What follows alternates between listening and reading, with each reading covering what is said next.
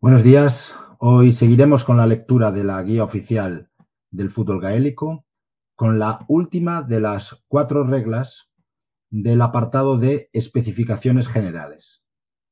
Ya hemos visto el terreno de juego, los jugadores, el tiempo y ahora la última regla de estas especificaciones, la equipación. Como siempre, no dudéis en suscribiros al canal de YouTube o en seguir el podcast en Spotify, iBox o Apple. Es muy importante para que sigamos subiendo contenidos cada vez más frecuentes. Comenzamos ya la lectura de la regla 4, equipación. Los equipos de club deben vestir con sus colores distintivos en competiciones entre clubs.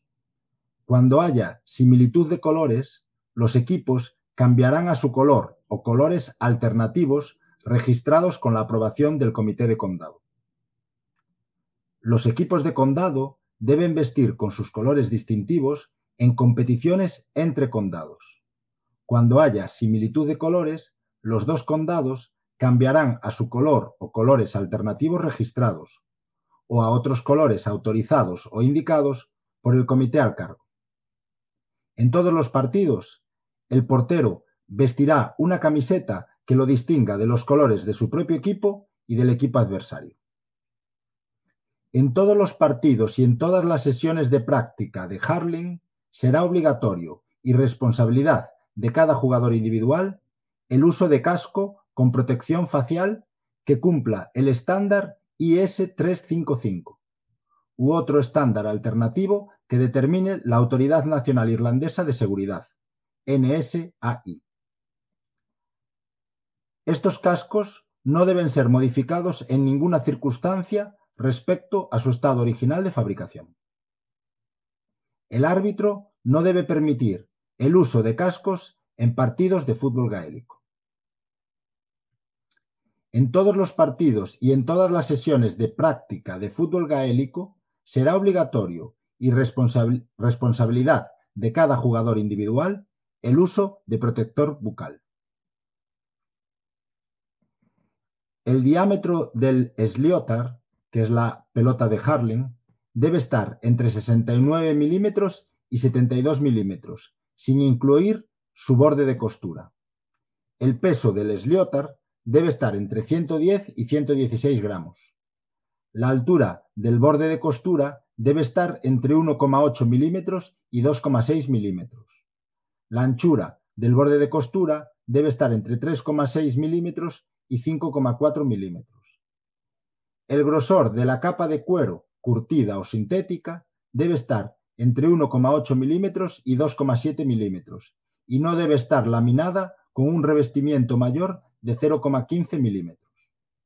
Los Sliotars solo recibirán aprobación para su uso en virtud del cumplimiento de los estándares y pruebas establecidas por el Consejo Central. Los Sliotars aprobados para partidos, tanto en Go Games como en juveniles Super Games o en adultos, deben portar el símbolo de aprobación de la GA.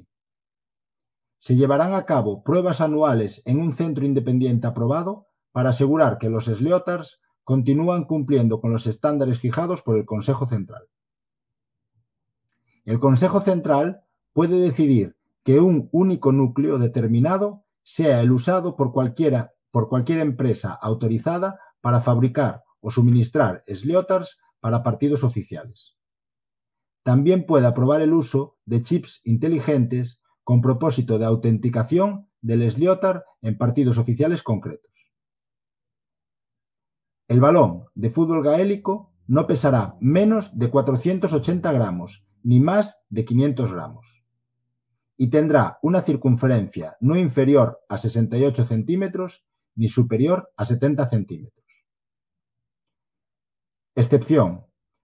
Un comité de condado puede reducir las dimensiones establecidas en los epígrafes previos 1 eh, y 2 o I y, doble para categorías sub 15 o inferiores dentro de su jurisdicción. Los balones serán aprobados para su uso en virtud del cumplimiento de los estándares y pruebas establecidas por el Consejo Central. Los Sliotars y los balones deben cumplir por completo la normativa de equipamiento e indumentaria de juego conforme a lo ratificado periódicamente por el Consejo Central. La pala del Harley, que es el palo de hurling o de Harling, no será superior a 13 centímetros en su punto más ancho. En categorías inferiores de Harling, hasta sub 12 incluido, está prohibido el uso de bandas metálicas en los Harleys, salvo que estén recubiertas con venda o cinta adhesiva. En los saques de puerta del fútbol gaélico puede usarse un cono o tee artificial que siga el estándar aprobado por el Consejo Central. Y hasta aquí las reglas de especificaciones generales. Os habréis dado cuenta de que nos hablan del fútbol gaélico y también del harling.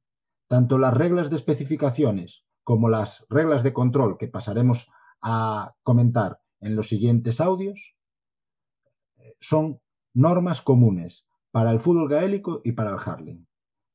Después de estas reglas de especificaciones y de las reglas de control, están reglas específicas del hurling y reglas específicas del fútbol gaélico.